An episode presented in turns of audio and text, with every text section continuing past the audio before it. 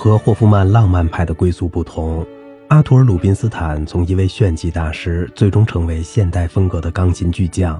在八十八岁时的音乐会上，还演奏了贝多芬《热情奏鸣曲》这样重量级的作品。约阿希姆听了四岁的鲁宾斯坦演奏后，大为感动，主动承担了指导他的工作。鲁宾斯坦在十岁时移居柏林，拜在陶希格的学生巴尔特的门下学习。一九零零年首次演出即与柏林爱乐乐团合作。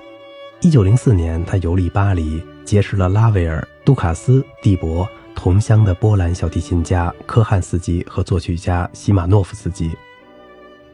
一九零六年，在美国卡内基的首演并未获得很大成功，他又转而在俄罗斯、意大利、奥地利等地旅行演出。鲁宾斯坦早期的演出成功的并不多，他不太练琴，演奏热情洋溢，但充斥着错音。直到二十世纪二十年代，他才开始反省，决定要成为一个伟大的钢琴家。于是他开始细致的工作，认真练琴，同时开始录制唱片。二战前，他重返美国时已经成为一位巨人。除了丰富的音色、热情洋溢的气质外，还加上了精湛的技巧。他于1946年加入美国国籍。鲁宾斯坦始终保持着旺盛的精力，演奏和录音事业持续到1975年，直到视力出现问题才退出舞台。鲁宾斯坦的唱片数量巨大。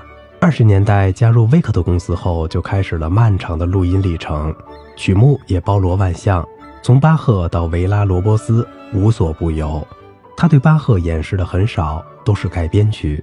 莫扎特只限于几首协奏曲，贝多芬奏鸣曲也限于有名的几首。录制最多的是肖邦、舒伯特、舒曼。对于李斯特和勃拉姆斯的作品，他都是有选择的录制了最重要的严肃大型曲目。另外，浪漫派大型协奏曲他一个也没有放过，还有许多法国和西班牙的音乐也是他情有独钟的曲目。他还大量演奏室内乐，海菲茨、谢林、皮亚蒂格尔斯基、费尔曼、瓜奈里四重奏乐团都是他常年合作的对象。最能体现鲁宾斯坦作为浪漫派炫技大师的录音实在不多。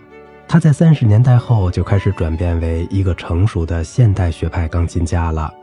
录制于1929年和1932年的勃拉姆斯和柴可夫斯基协奏曲是最早的协奏曲录音。从这两个录音里，我们听到了霍夫曼式的演奏风格，音乐上和技巧上都相当准确。从他录制的勃拉姆斯第二钢琴协奏曲中，能看出些浪漫派的端倪，完全炫技的风格，速度也是所有版本中最快的。第一乐章仅用了十四分半钟。柴可夫斯基第一协奏曲倒是弹得朴实无华，技术上也是不费吹灰之力，丝毫不亚于霍洛维茨，是这部作品较早录音中最好的版本。作为肖邦权威。鲁宾斯坦在二十世纪五六十年代录制了一个立体声的肖邦全集系列，不包括练习曲，成为肖邦作品演奏现代风格的典范。其实早在三十年代，他就已经录制过一套完整的夜曲、马祖卡、波兰舞曲和谐谑曲，而且弹的比后来的立体声时代的录音更加温暖而富有热情，音乐上也更流畅。立体声版本则更真画境，色调偏冷。完全剔除了个人表现。他四十年代在 RCA 公司录制的肖邦第二钢琴奏鸣曲和二十四首前奏曲，完全是客观而凝练的现代风格，丝毫没有浪漫派惯有的矫揉造作。圣桑第二和贝多芬第四是鲁宾斯坦最喜爱的两首钢琴协奏曲，他为这两部作品各留下四次录音。这张 CD 中收录的是首次录音。鲁宾斯坦在自传中提到，《圣桑第二钢琴协奏曲》是他音乐会上每次都能获得巨大成功的作品。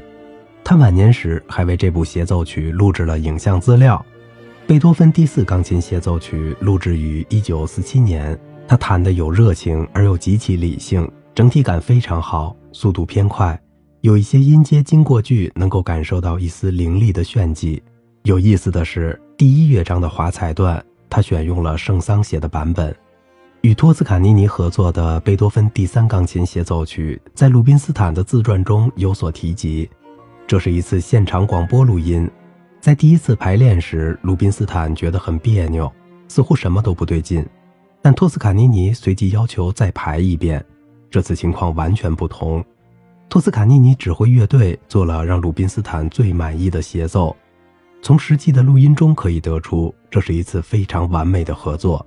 以今天的眼光来看，速度偏快，然而鲁宾斯坦的演奏充满了动感，音色优美，技术的发挥也是完美无瑕。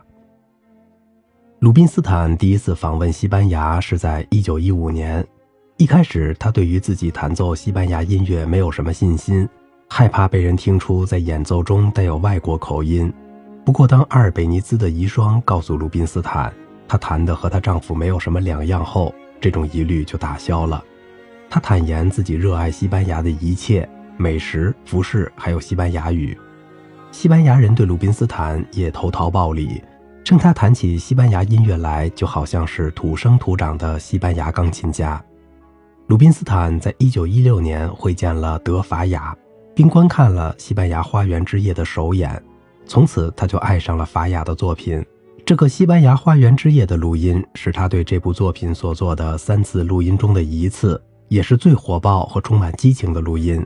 钢琴的音色圆润而富有金属光泽。他还录制了包括《火祭舞曲》在内的法雅的三首舞曲。其他作曲家的作品包括阿尔贝尼斯的西班牙舞曲和伊比利亚中的选曲，孟布的歌曲与舞曲中的第一首和第六首，以及格拉纳多斯的少女与夜莺，都谈得风情万种而又热情奔放。好了，今天的节目就到这里了，我是小明哥，感谢您的耐心陪伴。